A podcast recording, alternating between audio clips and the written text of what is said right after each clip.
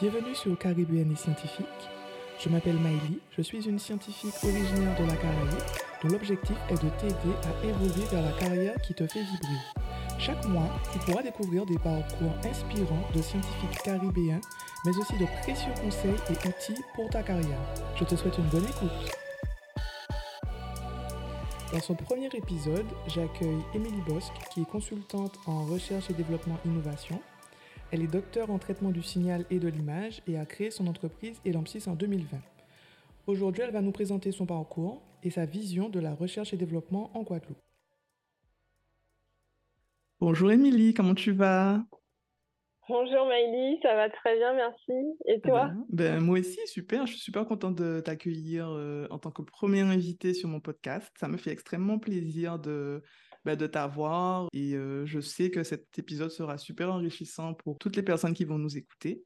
Du coup, alors, je vais d'abord euh, te demander de te présenter, puisque je pense qu'il y a beaucoup de personnes qui ne te connaissent pas, même si, bon, euh, tu es quand même connu dans la Caraïbe.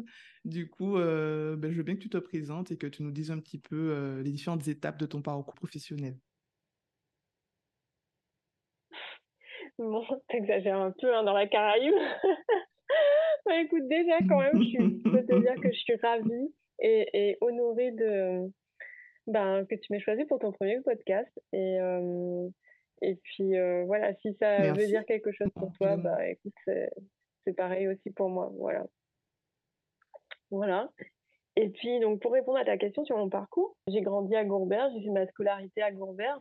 Je fais mon lycée à, à Basse-Terre, au lycée Gerville-Réache. Je me suis tournée naturellement vers un bac S parce que j'étais à l'aise en mathématiques, j'étais à l'aise en physique-chimie. C'était des matières que j'aimais beaucoup. J'aimais beaucoup les autres aussi, hein, mais voilà, il fallait faire un choix. Et puis, à la suite de ça, je suis partie faire des études à Rennes dans une école d'ingénieurs euh, qui s'appelle l'INSA de Rennes. J'ai étudié euh, l'électronique, l'informatique, l'informatique industrielle. Donc, c'est une formation en cinq ans et la, la cinquième année, je l'ai faite en Espagne, puisqu'on avait une collaboration avec l'Université de Valencia en Espagne. ensuite, quand j'ai obtenu euh, mon diplôme, moi, je voulais pas exercer dans le privé en tant qu'ingénieur. En fait, ça faisait déjà quelques années que ça me travaillait de faire de la recherche, que je voulais faire de la recherche. Et mes professeurs à l'INSA le savaient. Et du coup, ils m'ont eh bien proposé euh, un sujet qui correspondait bien à mes, à mes appétences, mes sujets d'intérêt. Et euh, donc, j'ai fait une thèse euh, qui, qui portait sur les algorithmes de compression de vidéos 3D.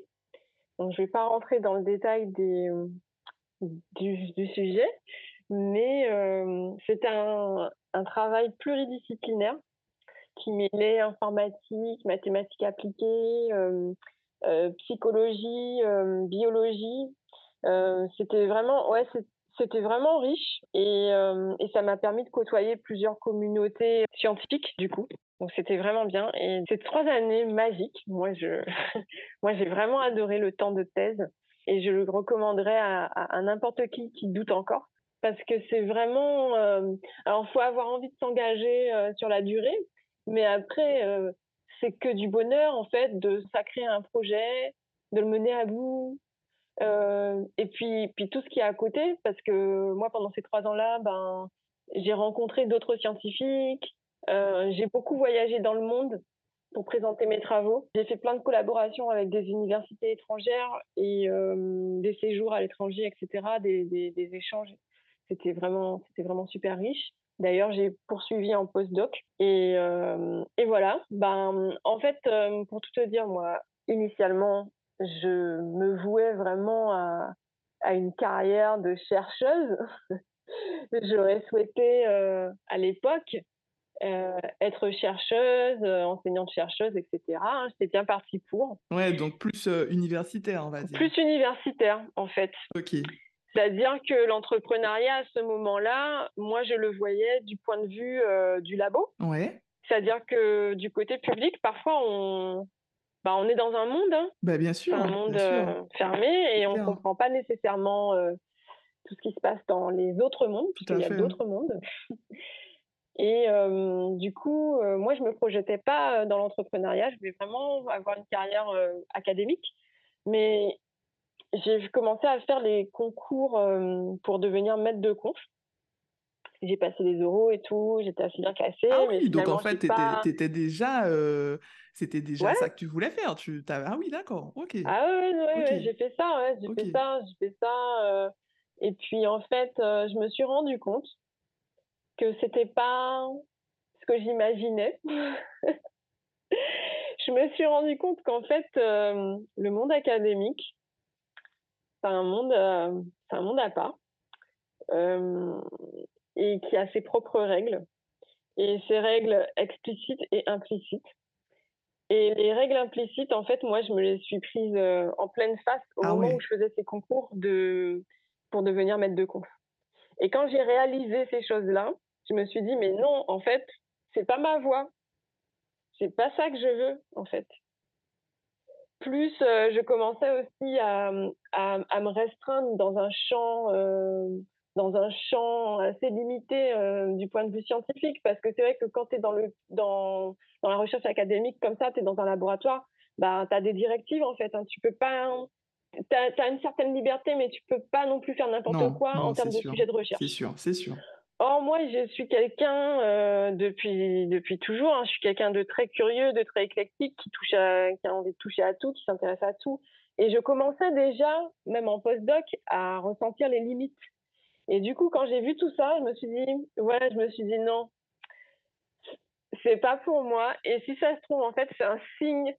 C'est le moment de changer, de prendre un virage. Ouais, mais il faut souvent, il faut souvent s'écouter hein, quand c'est comme ça, hein, parce qu'en fait, euh, nos parcours sont vraiment liés par rapport à ben, tout ce qu'on vit et tout ce qu'on ressent. Donc, en fait, si on se sent pas d'aller dans une direction, il faut pas la Et prendre. Parce voilà, fait, ça. euh, Et, et puis, c'est pas ça, en Et puis surtout, j'ai envie de te dire aussi, c'est c'est de pas voir les échecs comme quelque chose de négatif. Parce que si j'étais restée Clairement. sur Ah, j'ai pas réussi le concours, je pleure, nanani nanana, ben j'avance pas, tu vois. Non, faut se relever.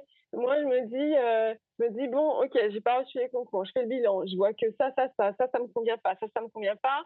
Euh, est-ce que l'année prochaine, j'ai vraiment envie de faire les concours ou est-ce que je saisirais pas cette opportunité, en fait, pour faire autre chose? Et je me suis dit, c'est peut-être, en fait, c'est peut-être une chance. Ben, bien sûr, c'est exactement ça. Quand on réussit pas quelque chose, je pense qu'il faut pas juste remettre en, en cause ses compétences. Il faut aussi se demander est-ce que c'était vraiment fait pour soi, en fait? Est-ce que si je vais pas réussir, c'était pas parce que c'était pas pour moi? Et souvent, c'est ça, hein.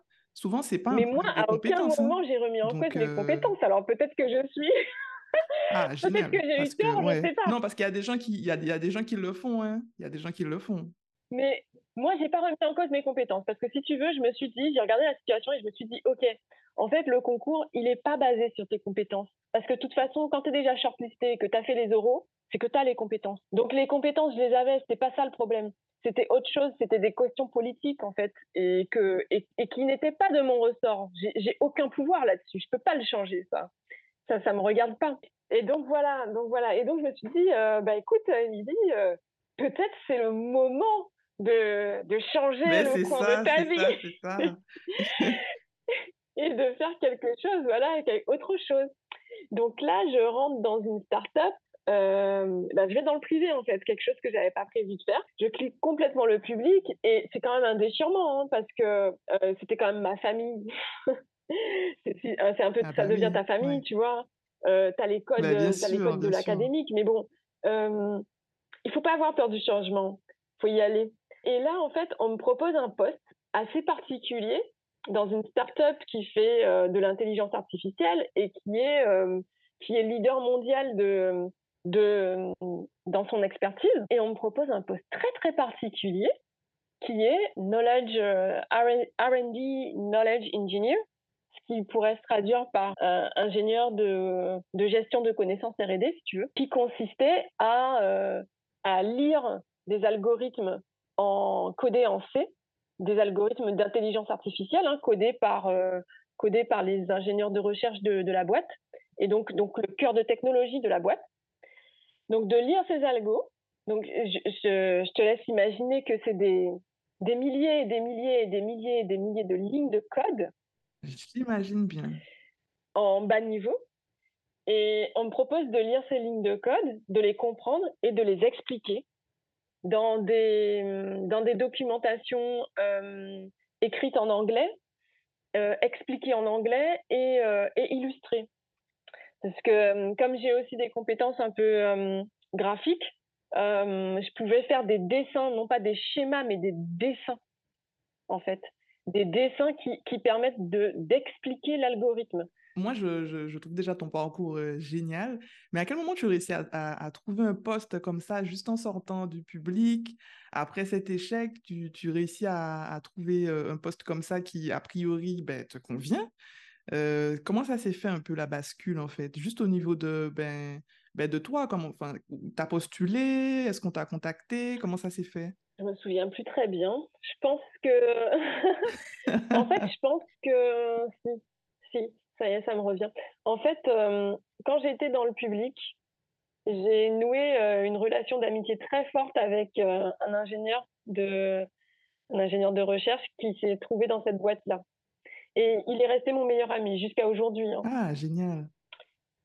Et euh, donc, euh, on, se contacte toujours à distance, on, on, suit nos parcours et tout. Et en fait, lui, euh, je pense que c'est lui qui avait dû voir cette offre-là, c'est possible. Je me rappelle plus exactement comment ça s'est fait, mais je pense que ça doit être lui qui a dû me dire tiens, il y a ça, est-ce que ça t'intéresserait pas? En tout cas, ça, je ne je suis plus très sûre de comment ça s'est fait, mais en tout cas, une chose dont je suis sûre, c'est que c'est lui qui a appuyé euh, ma candidature. Donc, c'est pour ça aussi que, en fait, euh, dans la vie, les gens que tu rencontres, là, c'était mon meilleur ami, mais ça aurait pu être quelqu'un d'autre. Hein. Mais les gens que tu rencontres, c'est aussi des potentielles opportunités de de plein de choses. De plein de choses, hein, pas, que professionnelles. De hein. plein de choses, c'est vraiment ça. Chaque rencontre, faut voir ça comme un cadeau et que ben tu sais pas en fait ce que la vie va te proposer. et, et, je pense que tu rencontres pas les gens par hasard. Des fois, c'est parce qu'il faut que tu apprennes quelque chose. Des fois, c'est parce que tu vas prendre un virage. tu vois, c'est. Mais ouais, c'est génial. Ouais, donc l'importance aussi des, des, des, rencontres, du réseau, de toutes les personnes qui peuvent euh, bah, être autour de nous, quoi. Oui. Alors le réseau, c'est un truc qui, pour moi, c'est universel. À mon avis, euh, c'est quelque chose que qu'on soit dans la Caraïbe, qu'on soit en Guadeloupe même, qu'on soit en France, c'est pareil. Euh, tu connais quelqu'un qui connaît quelqu'un, ça va tellement plus vite. Et ça, c'est pas du filon, hein. c'est du vraiment du réseau. C'est vraiment du réseau. Parce qu'on a plus confiance en quelqu'un qui connaît quelqu'un qu'en un candidat lambda. Je dis pas que c'est pas que c'est impossible, hein, mais c'est mais c'est plus facile. C'est clair. Ah oui, on est 100% d'accord. Voilà. Donc voilà, donc j'ai passé euh, environ trois ans, je pense, dans cette start-up. Ouais. Et euh, c'était vraiment génial pour moi parce que comme je suis curieuse et moi, on me donne à manger de la technologie, ben j'ai bouffé. Mais tu m'étonnes. J'ai lu les algos, j'étais contente, j'ai vu des maths appliquées pour des, des, tu vois, des, des, vraies applications et tout, et comment c'était codé et tout ça, mais, mais c'était génial. Après, moi, j'ai pris mon pied, j'ai pris ben mon pied à, expliquer ça. Ah ouais? Ben, J'imagine bien. Vraiment, hein? Et puis je dessinais à côté euh, les, les, explications, mais c'était euh, c'était juste génial. Après, je faisais aussi euh, un peu d'évangélisation, si tu veux, c'est-à-dire que, que j'avais aussi des présentations orales, toujours en anglais, hein, parce que c'était une start-up française, mais qui avait un contexte international. Donc, on, la langue de travail, c'est l'anglais. Ok. Donc, je faisais des présentations aussi en anglais, de vulgarisation de ces algorithmes-là, pour expliquer aux gens comment ça fonctionnait. Et j'ai commencé à expliquer d'abord au, personnel technique, mais après aussi un petit peu à tout le monde qui était intéressé pour comprendre la techno. Donc c'était vraiment génial. Voilà. On sent que c'est une expérience que tu as adorée, quoi. Ça, ça se ressent. Ah ouais, ouais. J'ai... Dans, dans, dans, dans, ces tâches-là, euh, vraiment, j'ai, kiffé. Après, euh, au bout d'un moment, quand même, au bout d'un moment, j'avais fait le tour. Donc, euh, il ne connaît pas, je pense, assez vite pour me donner d'autres technologies, tu vois. Ah ouais, tu, tu commençais à t'ennuyer, quoi, en fait. Ouais, je commençais à être limitée. Euh, du coup, euh, du coup, j'avais besoin, je pense que j'avais besoin d'autre chose. à ce moment-là, je commence à me poser des questions sur l'entrepreneuriat. Ok. C'est le début. Hein. Ouais. À ce moment-là, je suis aussi enceinte de mon, de mon premier enfant. Et comme, comme je sens que j'ai besoin d'autre chose, ben, je me dis, ben, je vais passer un master. Donc, tu retournes dans les études. Un master en économie. voilà. Donc, pendant que je travaille, je me dis, ben, les week-ends, je peux bien consacrer pour faire mon master. Donc, je suis montée à Paris. Ah ouais. Tous les week-ends pour faire mon master euh, en parallèle de mon travail. Voilà. Et, et, avec, avec mon bébé dans le ventre. D'accord, ok. Là, Émilie, par contre, euh, ok. Donc, c'est comme ça que je lui dis, c'est comme ça que je lui dis, mais tu sais, hein, tu as bien voyagé avec moi. on a fait des ah études ensemble et tout. C'est génial, quoi. C'est génial. Enfin, euh, En fait, ça se sent que tu avais besoin de, bah, de nourriture scientifique. Je vais appeler ça comme ça, en fait. En fait, euh, j'avais besoin de stimulation intellectuelle. Et j'ai toujours besoin, en fait, d'être éveillée. Et du coup, pour la petite histoire, euh, la, la date de soutenance prévue pour, euh, pour le master, c'était euh, aussi ma date d'accouchement. Donc, je ne pouvais pas changer la date d'accouchement, si tu veux. Ah ben ça, c'est sûr que tu ne peux pas changer la date d'accouchement. J'ai demandé, demandé à l'université à Paris, c'était à Paris-Saclay. Euh, je leur ai demandé qu'on fasse ça en visio et peut-être à une autre date. Et c'est ce qui s'est passé. Donc, c'est comme ça que j'ai pu soutenir à distance. Et puis, voilà, et j'ai obtenu mon master comme ça. Eh bien, dis donc. Franchement, chapeau, hein, parce que il faut beaucoup de courage, je pense, hein, pour réussir à déjà faire des études en plus de, ben, de son emploi et tout en étant enceinte, euh, franchement. Euh, mais toi, comment comment t'as comment as réussi à tenir par rapport à tout ça? Parce que c'est, ça demande beaucoup de, de force physique aussi, euh, mentalement aussi. Enfin... C'est, c'est juste de la détermination, c'est-à-dire que tu as un objectif, tu sais où tu veux arriver et, et tu y vas en fait. Et puis tu tiens, tu, tu y vas. Oui, parce que tu sais ce que mmh tu veux à la fin en fait. Bah, c'est ça. Et tu lâches rien. Bah oui. Non, mais c'est magnifique. Franchement, euh, c'est admirable. Franchement, c'est top. Donc, euh, c'est ça. Bah, merci. merci. Et euh, ça, c'est mon, ça, mon côté créole, tu vois. C'est mon côté antillaise, tu vois. ouais, on est des résistants. Hein. Parce que contrairement aux stéréotypes qu'on stéréotypes qu'on véhicule sur notre compte, malheureusement, c'est un fait, nous sommes des descendants de résistants. Exactement. Donc, euh, on peut c'est juste, juste marqué dans l'histoire, quoi. bah, c'est juste qu'en euh, fait, l'histoire ne, ne l'a pas racontée du bon point de vue. Ouais, ça, c'est Parce qu'on on nous fait passer pour des fainéants, alors qu'en fait, fait. Euh, on ne serait pas là si on n'avait pas hésité, en fait, à, à, tout ce bah, qu'on a vécu. Bah, bien Donc, sûr. voilà. Bien sûr. Donc voilà, je pense que ça, je, je puisse ça certainement un petit peu là-dedans. Voilà. Donc à la suite de ça, tu vois, quand j'ai le master, ben, bah, je me dis, c'est bon, j'ai un sésame pour euh, tenter autre chose.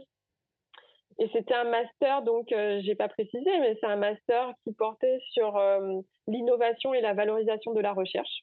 Donc, et qui avait aussi une dimension entrepreneuriale. Parce que je te dis, ça commençait à me travailler, ces idées-là. Donc, tu as voulu faire une formation. Voilà. Bah, parce que déjà, moi, je sentais bien que euh, tout ce que j'avais fait en, en thèse, c'était pas que des travaux scientifiques. J'avais aussi fait beaucoup de gestion de projets euh, multipartenaires. Donc, j'avais la connaissance de comment on gère plusieurs cultures différentes, euh, parce que c'était avec des, laboratoires étrangers, et, puis des projets complexes, en fait. Donc, et je me disais, bon, moi, j'ai envie, j'ai envie d'être là-dedans. Ce que j'avais fait pendant ma thèse, j'avais bien aimé, sur cette partie de gestion, de management de R&D et tout. Donc, je voulais poursuivre. Et du coup, euh, du coup j'ai fait ce master-là. Quand j'ai eu le diplôme, bah, j'ai postulé à des offres d'emploi en tant que consultant scientifique dans des cabinets de conseil en financement de l'innovation. Parce que là, à l'époque, moi, je pensais, euh, ah, bah, j'étais très naïve, hein, heureusement, parce que sinon, j'aurais peut-être pas fait ce que j'ai fait. Euh, en tout cas, je pensais que j'étais, que j'allais vraiment postuler sur un poste de consultante scientifique, tu comprends avec euh, vraiment avec des apports scientifiques, etc. En réalité, donc j'ai été embauchée et en réalité, euh, bon, c'était beaucoup. Euh, oui, il y a une dimension scientifique dans ces métiers-là parce qu'il faut que tu sois capable de détecter les potentiels d'innovation ou les potentiels de R&D des travaux qui ont été réalisés chez les dans les entreprises. Mais c'est quand même une grosse part de commercial et une grosse part de, de paperasse aussi, en fait, d'administratif Ouais, donc en fait, là, tu te diriges vers une porte où ben, tu laisses un petit peu de côté les sciences, on va dire, les sciences appliquées. Donc là, tu... Ouais, c'est ça. Par exemple, je suis plus, euh, je suis plus la main dans le cambouis, je suis plus dans. Ouais, c'est ça. Je, je discute. en fait, je fais des audits techniques, scientifiques. Je, je discute avec les porteurs, avec les, avec les entreprises. je discute sur leurs projets, etc. Donc je discute science, mais je suis pas dedans directement en fait. Et euh, à ce moment-là, moi, dans les cabinets de conseil, bon, j'ai pas, j'ai appris beaucoup de choses. Hein. Je vais pas cracher dessus. J'ai appris beaucoup de choses. J'ai fait des rencontres vraiment, vraiment intéressantes avec certains collègues, mais aussi avec certains clients. Mais il y a aussi pas mal de choses qui me, qui me dérangeaient dans les process et, et dans la vision assez vénale en fait du service qu'on proposait, voilà, du service qu'on proposait aux gens. Et moi qui venais de l'académique à la base, enfin qui avait une forte dimension académique, ça me choquait en fait et je, trouvais qu'il y avait pas mal de choses qui manquaient dans l'accompagnement pour leur permettre de faire une R&D qui soit vraiment rigoureuse et qui respecte vraiment des critères de d'éligibilité euh, à certains avantages du point de vue de l'administration. Je vois ce que tu veux dire. Et, euh, et puis aussi juste pour leur donner euh, les moyens de d'aller plus loin en fait. Donc voilà. Toi, tu tu as, l'amour de, la science de base, puisqu'à la base, tu es chercheuse. Tu arrives dans un monde où effectivement, tu vois plus euh, ben, la partie, entre guillemets, paperasse, euh, gestion des dossiers, mise en avant des dossiers à travers les technologies qui sont mises en place, mais tu n'oublies pas ce côté ben, scientifique que tu as à la base, ce côté chercheur. Donc, voilà. forcément, voilà. Euh, ton alignement, il est, il est différent. Donc, je comprends, je comprends ce que tu veux dire. Mmh. Moi, voilà. Et puis, tu sais, en fait, quand j'ai quitté la recherche, quand j'ai quitté le monde académique, j'avais euh, ben, tous mes collègues ou mes professeurs encadrants, et, etc., qui, euh, qui me disaient Ah oui, mais midi, quand même, tu pars et tout. Mais moi, je leur disais toujours Mais en fait, euh, je reste chercheuse. Ben hein. oui. C'est pas parce que je suis plus dans l'académique, mais ça fait partie de moi. Bien sûr. Donc, euh, je pourrais pas l'enlever, même si je suis pas avec vous physiquement ou je suis pas dans les projets et quoi. Mais mais je reste cette dimension chercheuse, cette, cette ben oui, ça on peut pas te l'enlever. Elle, elle, est là. C'est clair, c'est clair. et, et, voilà. Et, et c'est pour ça en fait, c'est-à-dire j'ai cette partie chercheuse, j'ai d'autres parties encore, et et je suis pas dans un silo en particulier en fait. Moi j'ai toujours mes idées de de créer une entreprise et tout, et puis donc finalement je quitte le cabinet. Ouais. Euh, je m'arrête pendant quelques mois aussi, tu sais, pour, pour un peu une mise au point. Euh, un recentrage pour voir euh, qu'est-ce que je veux vraiment. Des fois, on en a besoin dans la vie. Et, c'est là où des fois, on a un petit peu un rythme effréné, mais euh, c'est bien de s'octroyer des fois, si, on en a, si on en a la possibilité, quelques mois de juste pour soi, pour se recentrer, réfléchir, etc. Bah, bien sûr. Donc, c'est ce que j'ai fait. Et redéfinir mes objectifs, etc. Et là, j'ai créé bah, en fait, j'ai créé mon activité, on va dire. Ouais. Et j'ai d'abord commencé en portage salarial pour tester mon activité. Qui, moi, au départ, je voulais aider les laboratoires publics pour les aider dans leurs tâches de montage de projets, etc., Parce que je savais que les laboratoires pouvaient être débordés et qu'ils n'avaient pas toujours beaucoup de temps pour faire des choses comme ça. Et, et je voulais aussi euh, aider euh, les entreprises sur ce, même type d'activité. Donc pour, pour, tester mon activité, j'ai pas créé mon entreprise tout de suite en fait. Je suis passée par euh, le portage salarial. Est-ce que tu peux nous dire ce que c'est le portage salarial pour ceux qui ne savent pas? Parce que franchement, je pense qu'il y a pas mal de personnes qui ne savent pas ce que c'est. Il y a pas mal de personnes qui ne savent pas ce que c'est. Et c'est dommage parce que ça peut, euh, ça peut servir dans certains cas. Et en fait, c'est, un moyen, je vais donner plusieurs définitions, là c'est un moyen de créer ton activité sans créer une entreprise, donc sans passer par euh, des, des, des montagnes euh, de charges administratives, parce que ça te permet de faire des prestations auprès d'un client sans avoir à créer une entreprise. ok? Ça, c'est ma première définition. Ça va te permettre de transformer, en fait, quand tu es un porté, euh, portage, quand tu fais du portage salarial, en fait, c'est comme si, c'est comme quand, c'est la définition qu'on m'avait donnée euh, quand on m'a conseillé de faire ça. C'est comme un, c'est comme quand tu prends un abonnement téléphonique, c'est-à-dire tu vas, euh, tu vas et tu t'inscris dans une entreprise de portage salarial. Et donc, tu fais un contrat avec une société de portage salarial. Tu peux faire du CDI, tu peux faire du CDD, euh, tu peux faire ce que tu veux, en fait. C'est à, ta sauce. Et puis, dès que toi, tu trouves ta mission, parce que c'est à toi de trouver ta mission, après, tu as différentes sociétés de portage salarial, mais je pense pour la plupart, en tout cas celles que moi j'avais choisies, tu vas chercher tes missions tout seul ou toute seule. Donc tu te débrouilles en fait. C'est comme si tu avais ton entreprise. Hein. Donc tu vas chercher ton client, tu te mets d'accord sur la prestation et sur le prix. Et, et ensuite, tu signes un contrat tripartite entre l'entreprise, toi-même et la, et la société de portage pour réaliser la mission. La mission, elle n'a pas nécessairement lieu dans l'entreprise avec laquelle tu fais la prestation. Elle peut avoir lieu chez toi, dans tes locaux, peu importe. En fait, c'est toi qui te mets d'accord avec ton client. Et puis, à la fin, le client paye la prestation. Elle paye la prestation à la société de portage. Donc, les fonds arrivent à la société de portage. Et ensuite, la société de portage, elle, se charge de transformer cet argent, ce chiffre d'affaires, en fiche de paye, en salaire. Du coup, en fait, toi, tu n'as rien à faire. Tu as juste à facturer ton entreprise, ton, ton client. Ton client paye et ensuite, la société de portage transforme ton chiffre d'affaires en salaire. Donc, euh, en ta partie nette, ta partie charge, charge patronale, etc. Ils ont tout calculé. Ils se chargent de faire toutes les procédures administratives pour payer tout ça. Et, euh, et, ça t'arrive sur ton compte, euh, voilà, tranquille, pépère. Ok. Donc, en fait, on peut dire que le portage salarial, c'est un peu comme si tu étais un salarié, mais à ton compte. Si je, si je résume. Puisqu'en fait, tu as, cette indépendance de pouvoir choisir tes missions, fixer ton prix, mais la partie administrative va être gérée par ben, l'entreprise avec laquelle tu travailles. Exactement. Voilà, c'est ça. Donc, ça te permet effectivement d'être à ton compte, de fixer tes prix, d'aller chercher tes clients. Tu en toute indépendance. Après, ça dépend des sociétés de portage. Hein. Il y en a qui sont peut-être plus ou moins conseillantes. Moi, j'ai fait le choix d'une société de portage qui me laissait la liberté totale sur toutes mes actions, en fait, et qui n'était pas à, superviser, à regarder. Euh, je, ne voulais pas non plus de conseils. Je, je, je voulais pas, je, voulais faire mon truc en fait. Donc tu peux quand même choisir le, la société de portage salarial qui te convient. Oui, tu choisis en fonction de tes besoins en fait, voilà. Et moi j'en avais choisi une, voilà, qui me permettait d'être totalement libre.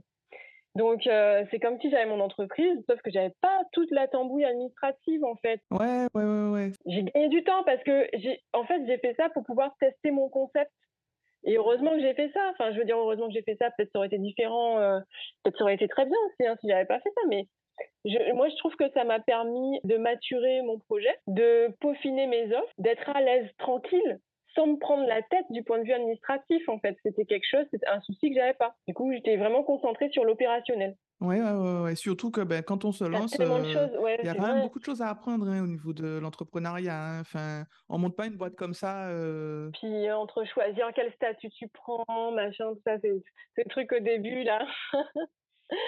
voilà.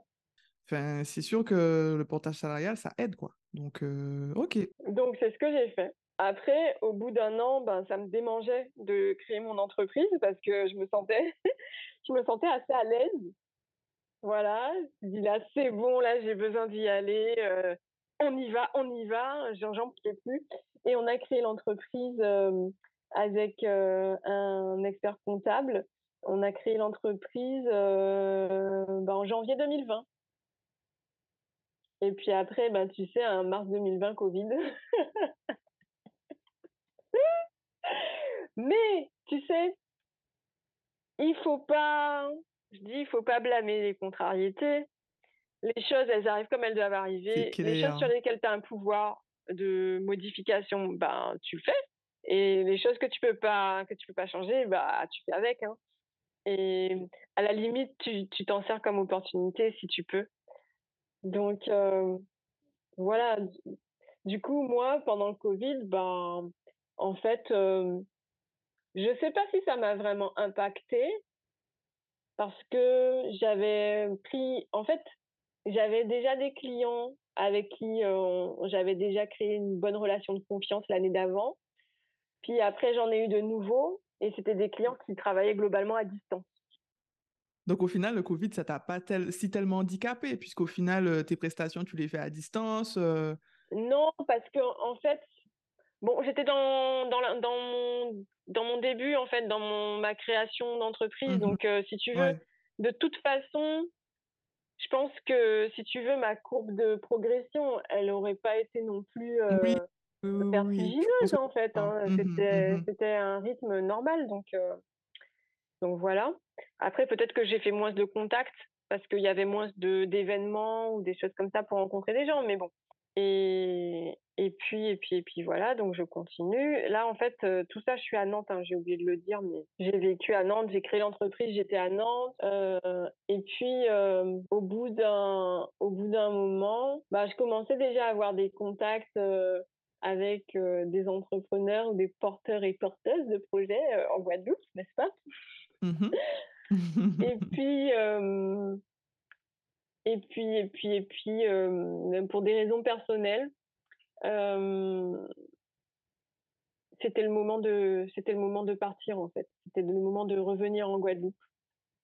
mon conjoint et moi, ça faisait des années qu'on en parlait, qu'on se posait la question et tout. Et en 2022, ben, on s'est décidé à, à, faire bouger la famille. Et on s'est installé ben, l'été 2022 en Guadeloupe, où ça a été assez galère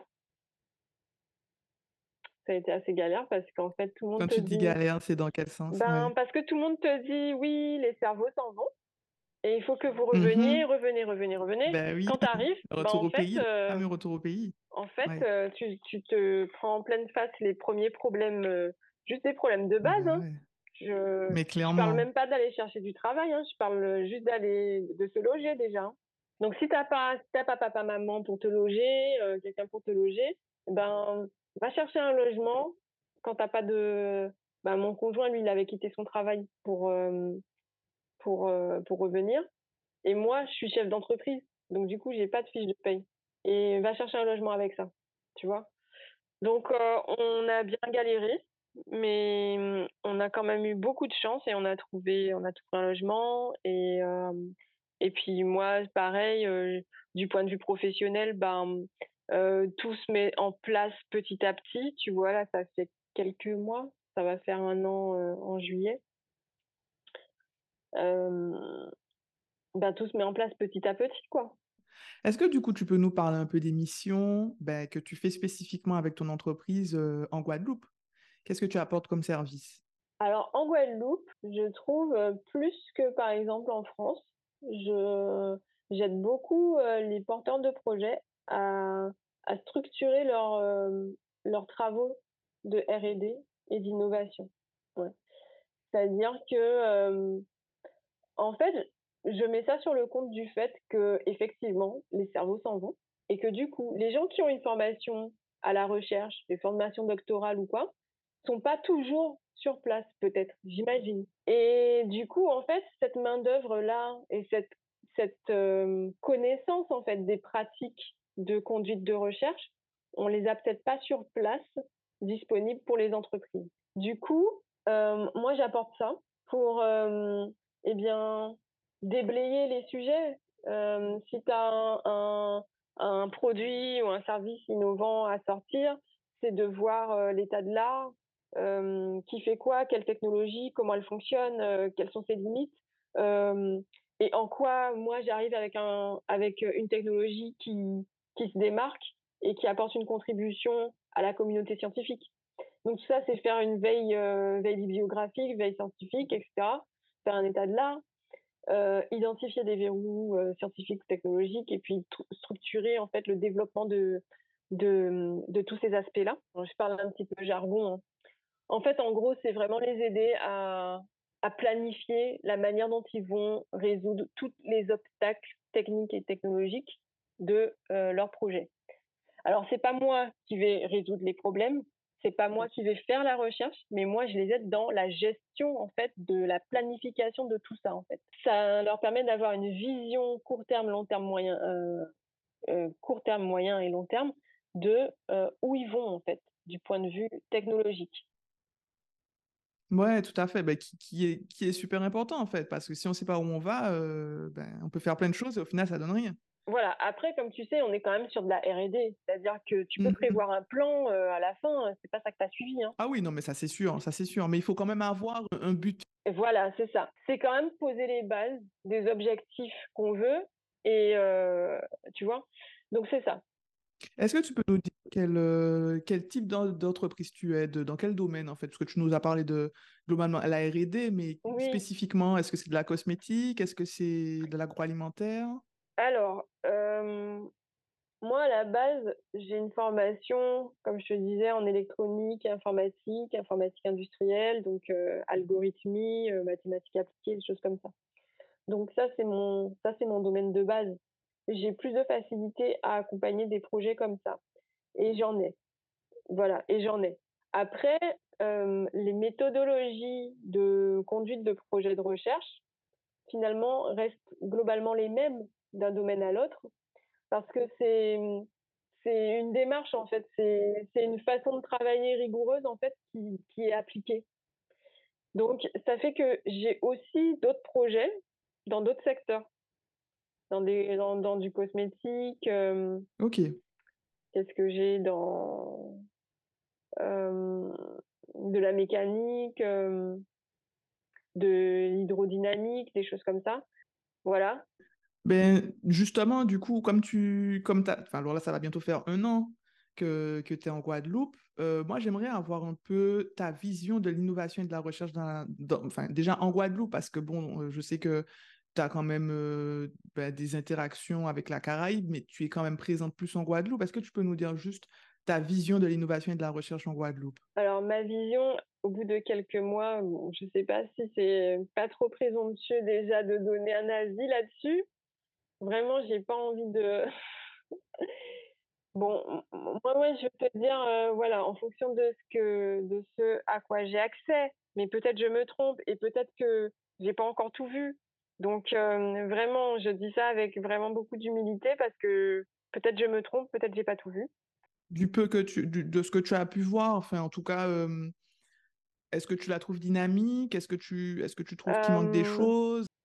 Moi, ce que je vois, c'est beaucoup d'entreprises qui innovent. Clairement, euh, moi, je vois des projets qui sont innovants, qui ont un potentiel en tout cas euh, d'innovation. Je vois des, des porteurs de projets, des entreprises, des entrepreneurs, hommes, femmes, qui n'ont pas connaissance des dispositifs qui peuvent les aider, euh, qui peuvent les aider pour développer leurs projets de R&D et d'innovation. Donc ça, euh, il y a une méconnaissance de mon point de vue, en tout cas j'ai l'impression, hein, parce que je, rencontre des gens qui, qui connaissent vraiment pas euh, des, choses qui sont assez courantes, par exemple euh, en région nantaise, mmh où tout le monde sait de quoi on parle.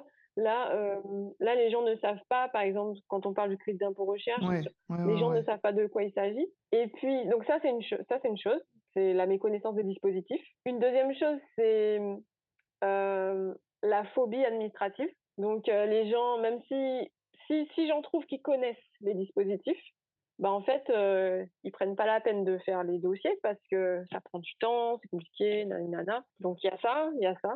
Et euh, la troisième chose que je vois, c'est aussi quand le porteur ou la porteuse a connaissance du dispositif, a dépassé sa phobie, a fait le dossier, l'a déposé auprès des, auprès des administrations locales. Ça prend du temps. en fait, euh, c'est pas l'instruction du dossier lui-même qui prend du temps, c'est le déblocage des fonds. Et quand on est une entreprise et qu'on fait un dossier de demande d'aide comme ça, la temporalité de l'entreprise, euh, elle est assez effrénée en fait. C'est-à-dire que l'argent, on en a besoin pour hier. Et quand euh, ça prend des mois à débloquer les fonds alors que la décision a été prise déjà, mmh de mmh la, vie favorable a été reçue et qu'on attend encore les fonds depuis des mois, bah en fait, euh, ton entreprise, elle a le temps de couler. Hein. Donc, euh, c'est peut-être là où ça, c'est un souci. Euh, ça veut dire que je lance une bouteille à la mer. Ça veut dire que les entrepreneurs, les réseaux d'entrepreneurs doivent réfléchir à des solutions alternatives entre eux pour, pour se financer eux-mêmes, en fait. Ben, bien sûr, bien sûr. Et ça, c'est un véritable problème, ça. Ouais.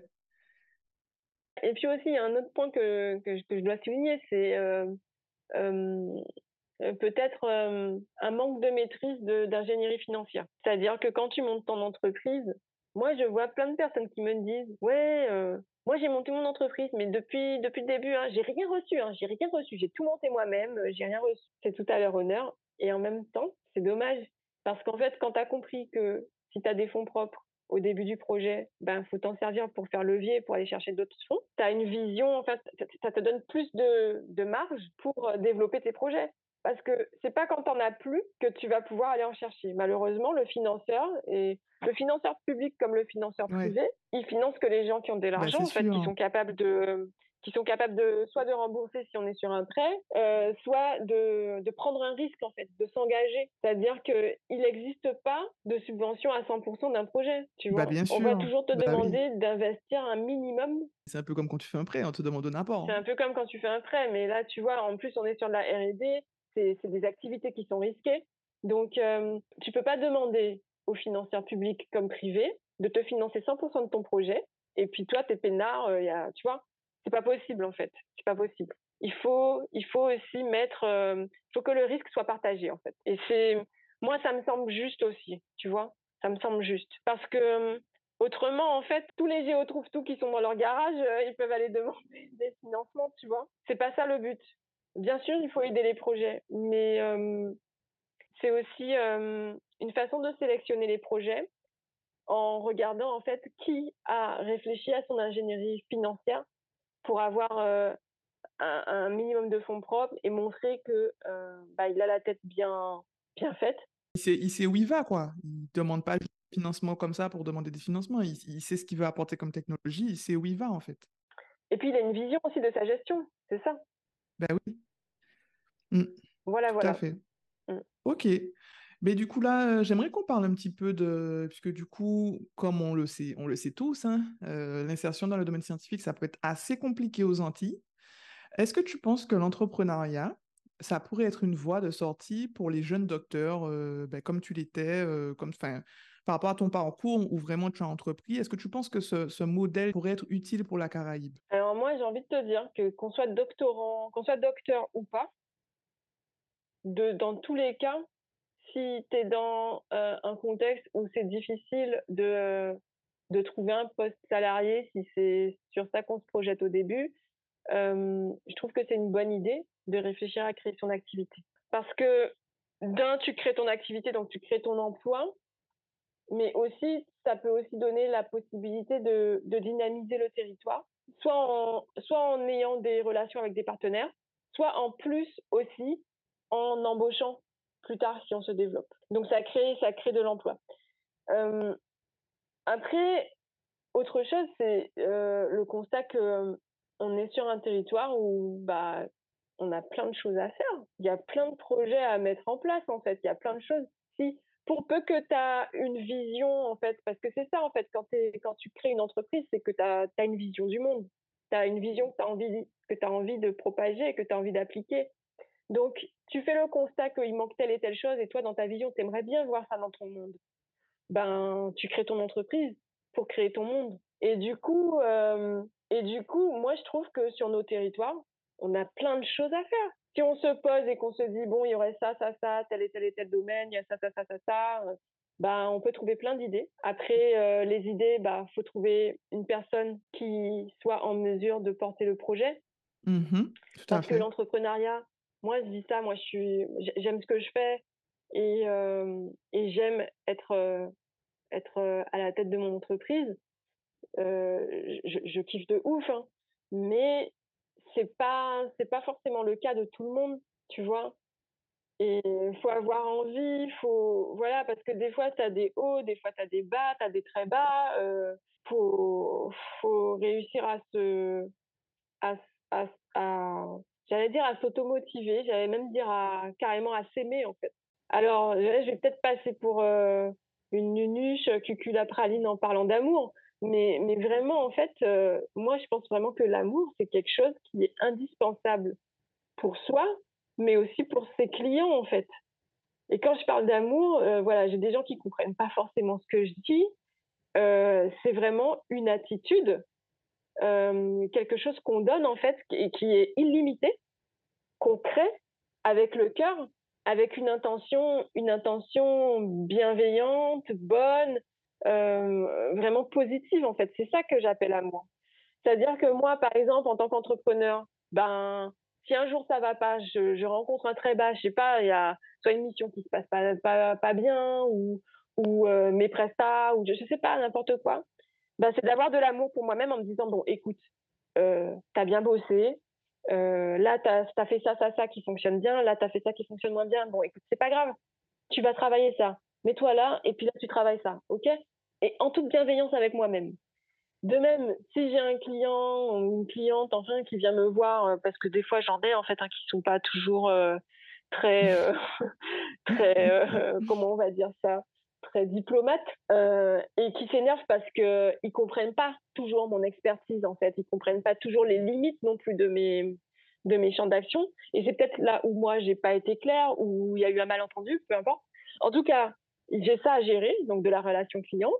Et ben moi c'est d'avoir aussi de l'amour pour mon client ou ma cliente, c'est-à-dire une attitude bienveillante, tolérante positive, vraiment, euh, tu vois, euh, c'est le mot, c'est le mot espagnol qui me vient.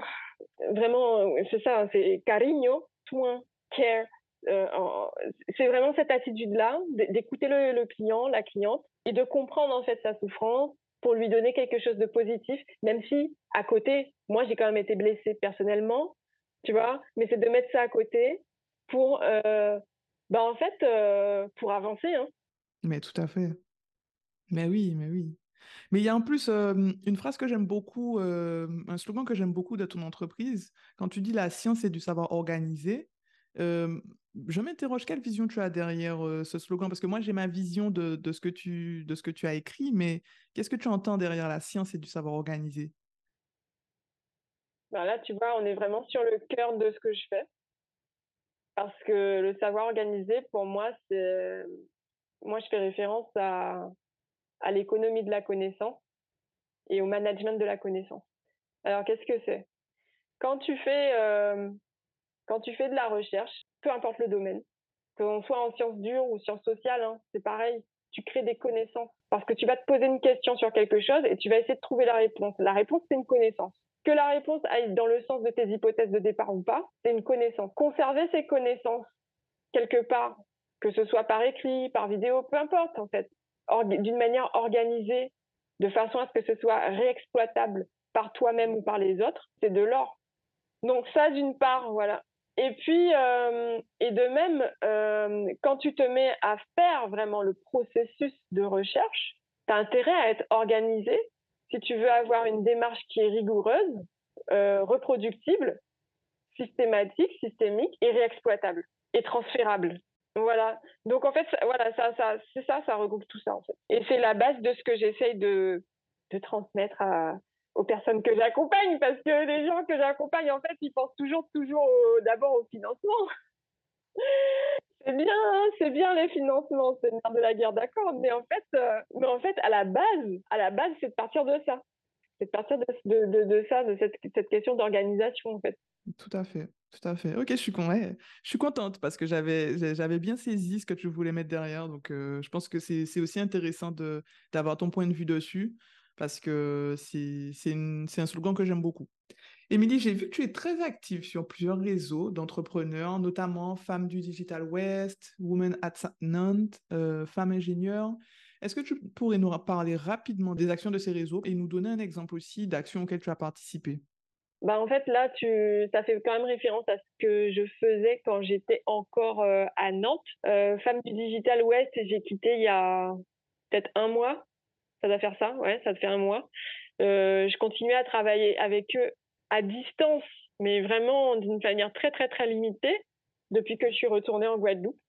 Donc j'étais j'étais trésorière adjointe euh, je participais à des événements euh, qui visaient à sensibiliser les filles au métier du numérique, euh, à la tech, mais aussi à sensibiliser les hommes à la question de l'inclusion. Parce que je pense vraiment que ça vient pas que des femmes, hein, ça vient surtout d'eux.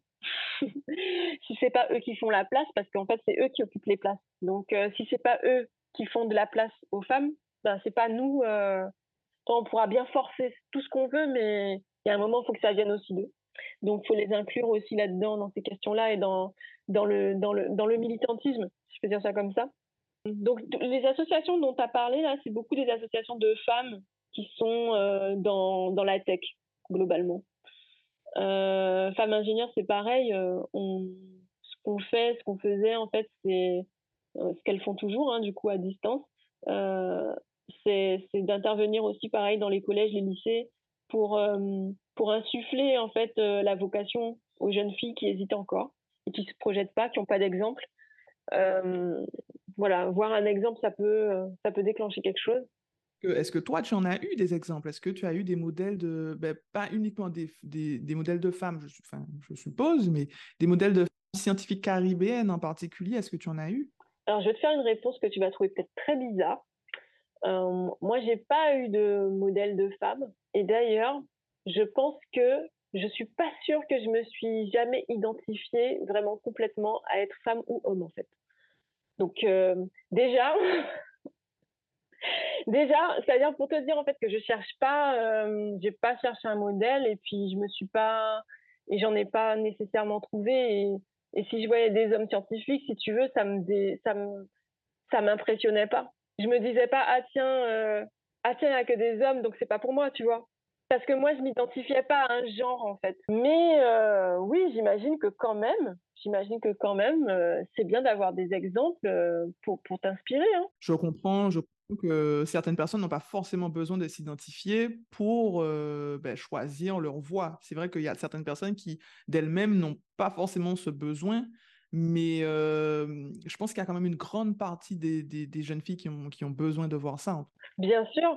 Et en revanche, en fait, ce que je peux te répondre aussi, c'est que moi, ce qui m'inspire, c'est pas nécessairement un homme ou une femme, mais c'est quelqu'un quelqu'un qui vit ses rêves. En général, que ce soit dans le domaine scientifique ou autre chose, moi, c'est quelqu'un qui vit ses rêves. Si je vois quelqu'un qui vit sa passion, qui est heureux et qui, bah, qui, a pas nécessairement claqué des doigts pour que ça arrive et qui, était déterminé, qui a suivi son chemin et tout, ça, ça m'inspire. Ouais, ouais, je vois ce que tu veux dire. Je vois ce que tu veux dire. Ouais, je suis d'accord avec ça. Je suis très d'accord avec ça. Et dernière question, juste pour moi, par curiosité, est-ce que tu as toujours voulu faire des sciences depuis petite ou est-ce que c'est quelque chose qui est venu euh, ben, au lycée, euh, au collège, en commençant à découvrir les matières scientifiques Est-ce que tu avais déjà cette appétence pour les sciences ou est-ce que c'est venu plus tard? Euh, En fait, tu sais, quand j'étais petite, je, je, je, j'étais intéressée par vraiment beaucoup, beaucoup, beaucoup de domaines. Euh, si tu veux, la science, c'était une voie de facilité parce que c'était naturel. C'est-à-dire que c'est peut-être le domaine où je faisais le moins d'efforts, tout simplement. Et comme et comme j'aime bien et comme j'aime bien en général être efficace, euh, du coup je me suis dit bah écoute je vais faire ça parce que bah parce que pour l'instant c'est simple et tout et le reste bah je vais le faire en parallèle. Par exemple, euh, par exemple, j'adore les langues étrangères. Ben, en parallèle, je vais apprendre des langues étrangères. Ça, j'aime bien, tu vois. Mais plein de choses comme ça, en fait, plein de domaines comme ça, je me dis, voilà. Je vois, par rapport à ton caractère, je comprends. Ben, est-ce que tu aurais euh, une dernière petite chose que tu souhaiterais dire à, ben, à toutes les personnes qui t'écoutent? Ce que je veux dire comme mot de fin, ben, écoute, euh, peut-être euh, une référence une référence littéraire qui voilà qui moi ça, ça, me ça me drive beaucoup c'est un livre de François Cheng qui fait partie de l'Académie française hein, qui s'appelle Cinq méditations sur la mort autrement dit sur la vie. C'est un recueil que j'adore vraiment qu'il faut lire lire lire relire relire relire qui parle vraiment de de la beauté de la vie en fait.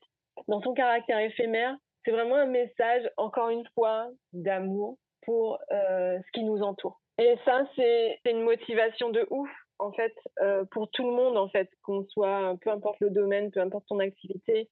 Mais euh, voilà. Mais je pense qu'on ne pouvait pas mieux finir. Hein. Franchement, génial pour cette petite, cette petite référence. Ben, je tiens vraiment à te remercier, Émilie, pour euh, ce, premier épisode. Euh, ça me touche vraiment que tu as accepté de ben, nous livrer euh, tous ces conseils, de discuter avec nous en détail de ton parcours. Je trouve vraiment qu'on a été en profondeur et je pense vraiment que ça pourra aider pas mal de personnes qui ben, ne, savent pas vraiment ce qu'ils veulent faire. Ils pourront, je pense, s'identifier, peut-être pas à tout, mais à certaines choses que tu as pu faire Euh, on n'a même pas eu le temps de, parler de tout. Je pense qu'il faudra même peut-être refaire un deuxième épisode parce que toute la partie Erasmus, je pense que ce sont des, des, des, expériences qui sont super intéressantes et enrichissantes pour euh, ben, surtout les jeunes qui ne connaissent pas encore euh, ces, ben, ces, expériences. Donc je tiens vraiment à te remercier et ben, à bientôt. J'espère qu'on pourra refaire un épisode. Oui, ben écoute, merci beaucoup. Hein. C'est moi qui te remercie. Mais merci beaucoup de m'avoir invité et puis euh, voilà, au plaisir. Merci beaucoup, Émilie. À bientôt. Merci à toi. Allez, ciao.